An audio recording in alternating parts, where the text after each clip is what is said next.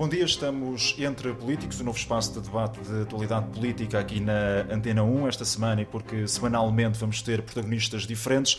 Os nossos políticos convidados são a Joana Mortágua, é deputada e é também membro da Comissão Política Nacional do Bloco de Esquerda, e o Bernardo Blanco é deputado e é vice-presidente da Comissão Executiva da Iniciativa Liberal. São dois protagonistas políticos que, por certo, têm visões diferentes sobre várias matérias. No programa de hoje, em destaque, os resultados nas eleições na Madeira, ainda com várias arestas por limar, também a habitação com uma manifestação à porta este fim de semana e ainda a proposta de um 15º mês de salário salário isento de impostos. É uma proposta que foi colocada em cima da mesa pela Confederação Empresarial de Portugal e que tem provocado muito debate. É por aqui que vamos eh, começar esta conversa, este debate. Joana Mortágua, já ouvimos a coordenadora do Bloco de Esquerda eh, lançar muitas críticas a esta proposta do 15º mês. Não há aqui nenhum ponto positivo neste dado que é lançado pelos patrões?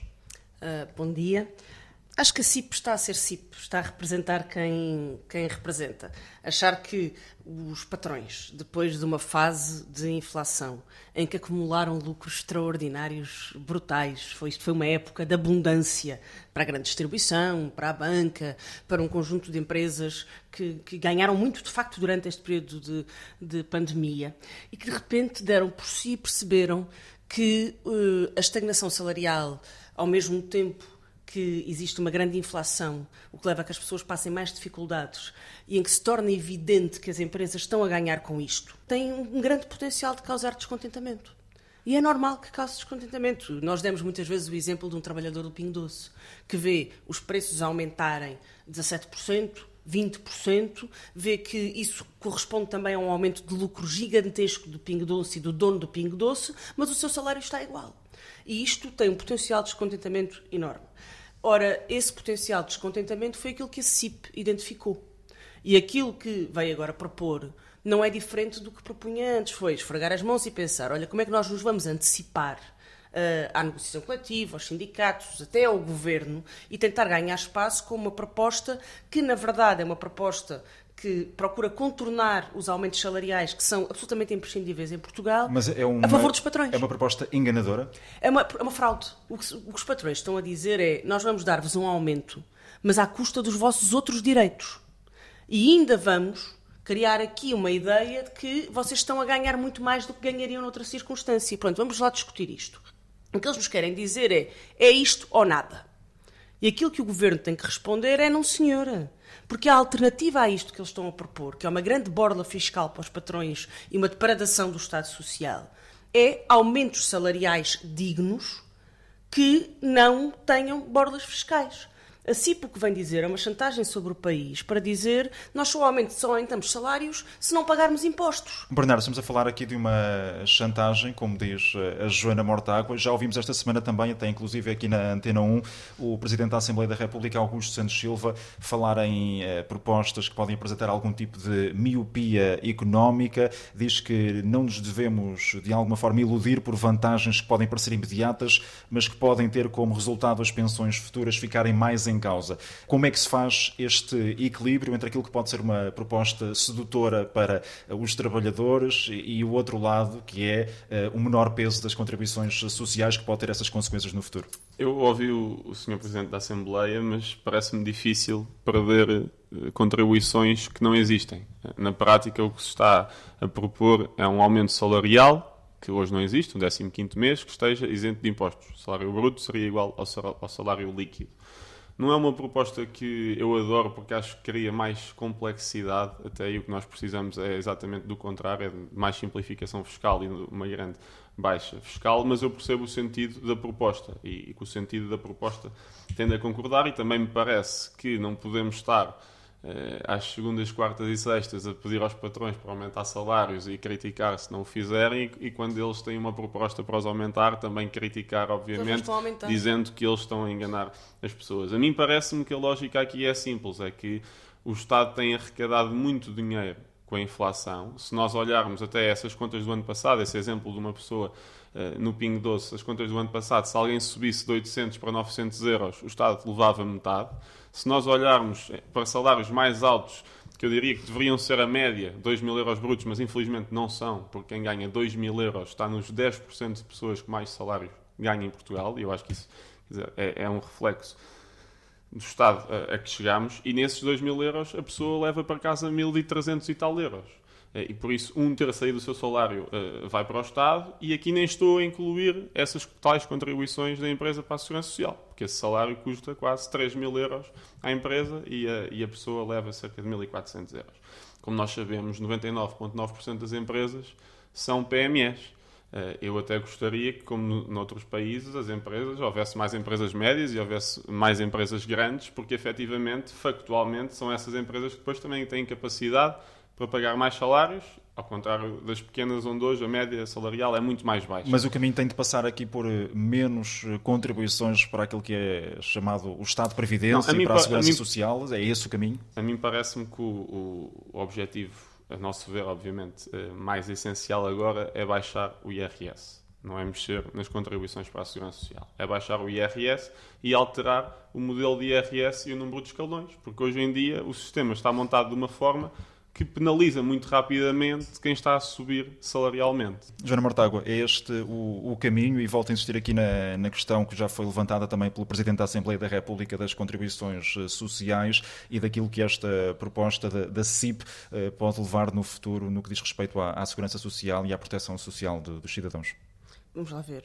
Já há um acordo de rendimentos que, na, na, opinião do Bloco de Esquerda, estamos livres para falar sobre isso, porque não concordamos com ele, porque achamos que ele é absurdo. No fundo, este é um pacto social que vem depois, vem na sequência Exatamente. desse acordo. Já há um acordo de rendimentos que prevê o aumento salarial dos trabalhadores. O que a CIP vem dizer é: não, não, não, espera aí. Nós arranjamos uma coisa ainda mais esperta que isto, que é nós vamos aumentar os salários aos trabalhadores à custa de quê? Dos lucros das grandes empresas? Não.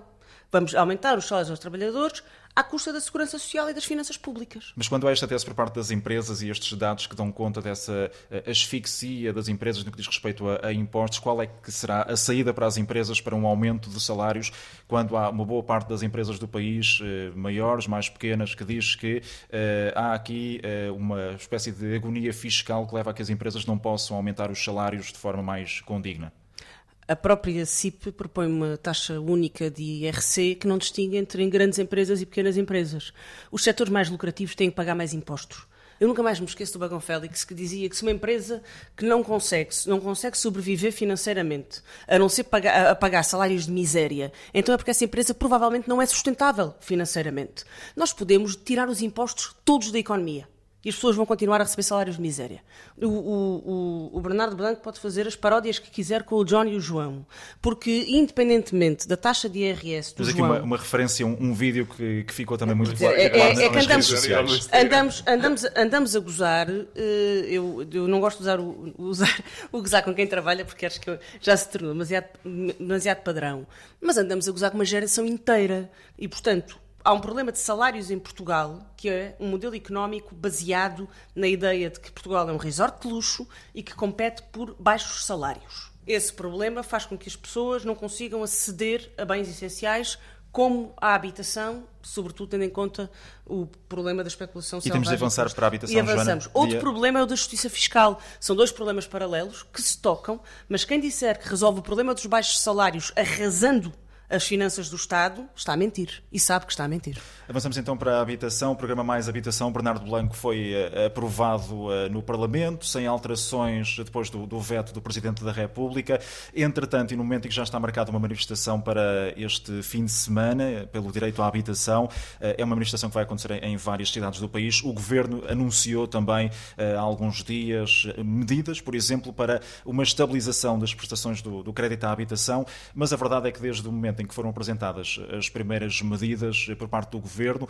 Já passaram muitos meses. O Presidente da República já disse que vai olhar para estas medidas mais recentes com a maior urgência possível pelo, pelo objetivo social. Bernardo Blanco, o objetivo social não está aqui a ser colocado de parte, tendo em conta que já estamos há tantos meses a arrastar esta discussão. Sim, deixa-me só 20 segundos muito rápido para dizer uma coisa. Muito rápido. Toda a gente quer pagar, obviamente, salários mais altos. A, a grande questão é como, não é, que- vejo é como é que que seja isso se faz. É como é que isso se faz. Porque Portugal tem muito pouco capital e tem níveis de produtividade muito baixos. E é aí que é preciso apostar. Outro lado é, obviamente, a parte fiscal, onde eu não sei eh, do que é que a Joana fala, porque o Estado está mais capitalizado que nunca. Nunca houve tanto dinheiro no Estado e, se calhar, nunca houve serviços tão maus nos últimos anos, por isso é claramente uma, uma- muito mais de organização. E uma nota final para dizer que nós não podemos falar das empresas como se fossem todas o, o grande banco malvadão cheio de lucros, porque 99% das empresas em Portugal não são isso. É o pequeno e médio empresário que realmente vê-se asfixiado em impostos. Em relação à habitação, parece-me que há um contexto inicial a dar, que é há mais procura do que havia nas últimas décadas, por questões quer demográficas de pessoas antes viviam juntas, agora a taxa de divórcio é muito maior, há muito mais famílias separadas, há mais procura, é um facto. Agora, nós, nos últimos anos, também recebemos bastantes imigrantes, também é preciso, para, para essas novas 500, 600 mil pessoas, também é preciso casa. Portugal também é um país bastante centralizado, em duas, três cidades, três áreas temos a maior parte da população, isso também, obviamente, não ajuda, por causa de mais procura num, num, num espaço muito curto, e aí esse aumento de procura em pequenas zonas não tem correspondido um aumento da oferta, por vários fatores. Há menos construção eh, civil, também há menos facilidade em ter acesso a crédito. A parte fiscal, a nosso ver aqui, também é bastante relevante, quando 30%, 40%, 50% do custo de um projeto, dependendo dos projetos, é impostos, e depois há o custo das matérias-primas que tem subido muito. E a nosso ver, parece-nos que não há oferta suficiente, a somar a outro problema que é nós temos muitas casas que estão vazias pelo país, mas logo daí também é preciso descontar uma boa parte que são segundas casas perdidas. E esse em- debate tem sido feito e parece não haver eh, propriamente muito acordo eh, em relação àquilo que é Sim, a é dimensão só do parque há, há muitas casas público. onde eu acho que ninguém quer- iria querer ir, porque são segundas casas nas aldeias das famílias, etc., que estão nesta lista, mas que as pessoas não se querem mudar para lá, querem continuar a viver nas cidades. Depois há efetivamente casas nas cidades que ou estão a ser arrendadas ou estão vazias, e nós aí também deveríamos ver qual é o discurso que contribui mais ou não e quais é que são os incentivos que devem ser dados para as pessoas a exporem a arrendar. E era possível o o governo ter andado eh, mais depressa, eh, até porque eh, esta é uma questão premente. O próprio Presidente da República, sublinho, já, já disse que tem de se andar depressa também nesta matéria, apesar de ter havido aqui também um, um Sim, veto mas por parte é do difícil Presidente. andar depressa. Uh, Na parte do arrendamento é difícil andar depressa quando nós assustamos as pessoas na televisão a dizer que vamos ocupar as casas delas. Na parte da construção é difícil andar mais depressa quando os projetos ficam parados à espera de licenciamentos da Câmara dois e três anos. E por isso, enquanto estas questões também não forem resolvidas, é difícil andar mais depressa. Quando o Estado também está desde 2007, nem dá o exemplo, há 16 anos, para fazer um- uma lista dos inventários que tem, que a autoridade tributária dizia que tinha 70 mil imóveis. Por isso, quando o Estado também não dá o exemplo e não acelera as coisas, depois também é difícil que haja mais oferta. Joana, o Estado podia ter andado mais depressa e já agora pergunto também se o, o barulho da- das ruas este fim de semana com a manifestação que está prevista pode fazer mudar alguma coisa no que diz respeito também à percepção do Governo daquilo que é eh, o problema que existe no país. Acho que só o barulho das ruas no próximo sábado, dia 30, é que pode mudar alguma coisa, porque o governo já deu perfeitamente a entender que agitará os dados e lançará os dados tantas vezes quanto, quantas for preciso para que fique tudo na mesma. Ah, nós não chegámos aqui fruto de uma catástrofe natural.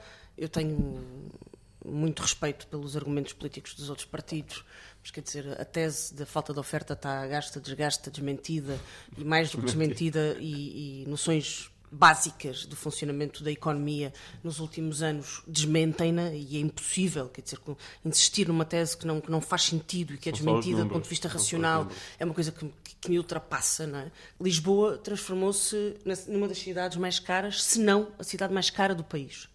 O país está num, num fruto- numa, numa espiral de especulação imobiliária.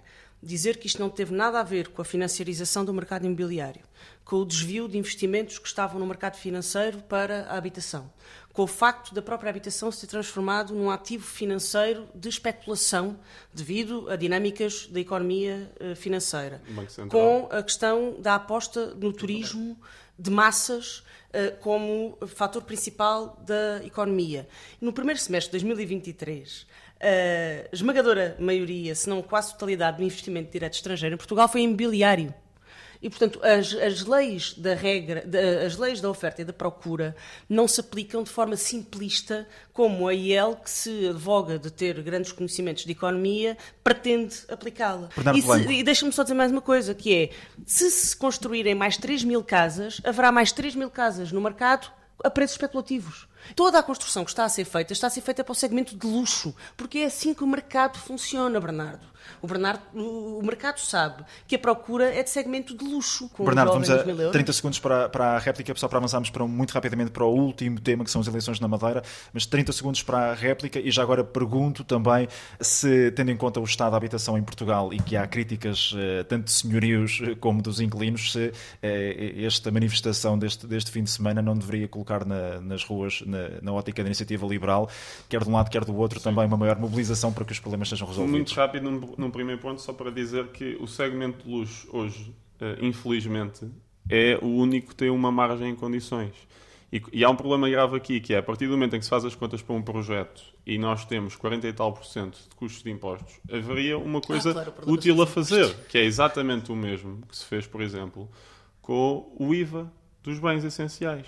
Eu lembro perfeitamente do governo dizer que os preços não iam baixar, outras pessoas, outros partidos também. Depois o governo lá reconheceu, lá deu, deu a volta, sentou-se à mesa e hoje o que vemos efetivamente é que os preços destes bens não subiram como os outros, exatamente porque o IVA baixou. Noutros casos até baixaram mesmo. E o mesmo poderia ser feito de forma acordada para a habitação acessível. Exatamente a mesma coisa. E depois uma nota final sobre a manifestação.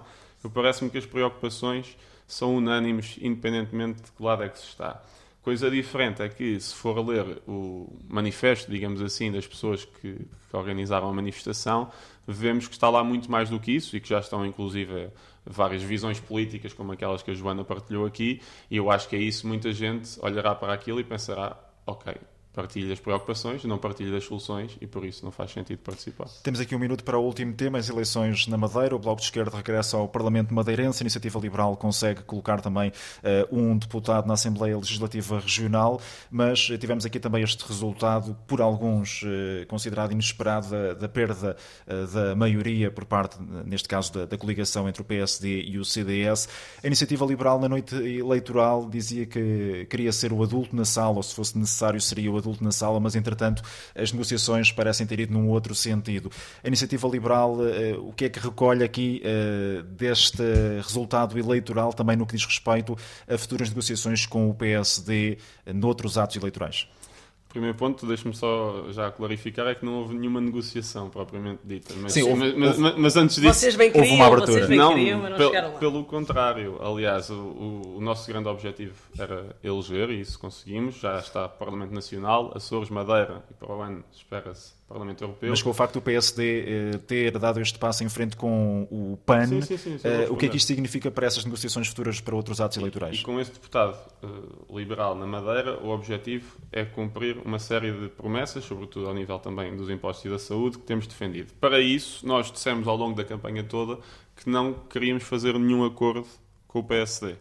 A iniciativa liberal estava disponível para, orçamento a orçamento, ver, negociar as suas medidas e assim impedir que a Madeira ficasse sem governo, mas que não queríamos fazer nenhum acordo. Nessa noite, uh, o PSD fez um telefonema muito curto, que nem um minuto chegou, posso lhe dizer, e por isso também deu ali a entender que já, já tinha negociações, quiçá previamente feitas, uh, com o PAN, e a conversa foi simplesmente isso. Nós percebemos rapidamente que não era preciso a iniciativa liberal fazer qualquer espécie de acordo com ninguém e por isso estaremos a fazer o nosso escrutínio, a nossa oposição construtiva, com as três bandeiras que defendemos, que foi a redução de impostos, parceria com os privados na saúde e depois a parte da transparência e da corrupção, que na Madeira parece-me é algo bastante grave.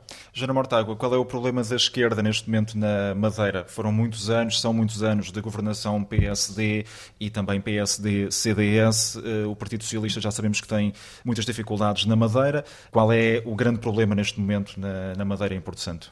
Um, o Bloco tem uma, uma tradição muito grande na Madeira, que já vem de antes até do Bloco ser formado. Tivemos um período em que fomos uh, bastante atingidos também pela polarização entre nas últimas eleições, não é? Perdemos o nosso uh, deputado e agora recuperámo-lo. Uh, e a tradição do Bloco na Madeira é de fazer uma oposição muito forte ao governo do PSD, que é o poder absoluto na Madeira desde sempre, com, com tudo aquilo que nós já sabemos que isso implica ao quadrado. E é por isso que é mais significativo na Madeira a disponibilidade para apoiar o PSD do que é em, em muitos outros sítios. O PSD transformou-se em dono e senhor de forma muito pouco transparente e muitas vezes com muitas suspeitas de, de corrupção. Uh, eu lembro que o Alberto, foi o próprio Alberto Jardim que criticou o PSD Madeira por não ter conseguido uma maioria absoluta, apesar de ter ao seu dispor a imprensa e os meios do governo. nesse contexto, parece-me que a única coisa possível é fazer oposição para continuar a disputar num terreno muito, muito difícil, muito condicionado, num, num, terreno em que as pessoas, de facto, e quem, quem fez campanha na Madeira, quem, quem vai à Madeira com frequência, sente isso, sente que, que há medo, que há condicionamento. Agora, o que nós assistimos também na Madeira foi uma fragmentação à direita, uh, o que torna ainda mais evidente que, apesar de continuar a ganhar, o PSD já não tem capacidade de projetar ali maiorias absolutíssimas. Muito rapidamente, a solução uh, para a esquerda, que inclui o Bloco e o Partido Socialista e a CDU, por exemplo, a solução que tem é avançar com coligações daqui para a frente ou não é esse o caminho? Nós sempre dissemos que nunca retiraríamos o corpo de uma solução que permitisse acabar com, com, este, com, com, tantos anos de poder absoluto na Madeira. Mas também que nunca acreditei, acho que nunca acreditámos que seria esta candidatura do Partido Socialista a representar essa alternativa. Pelo contrário, ela, ela representava aquilo que existe mais típico uh, no poder absoluto da Madeira, que é a ligação entre os negócios, os grandes grupos económicos que tudo podem e a política. Era isso que esta candidatura do PS representava. Chegamos ao final do nosso tempo. Agradeço a Estivemos hoje entre políticos com a Joana Mortágua e o Bernardo Blanco. Voltamos daqui a uma semana com novos temas, sempre depois das 10 da manhã, na Antena 1, nas ondas da rádio, mas também em antena1.rtp.pt, em podcast nas plataformas habituais. Até para a semana.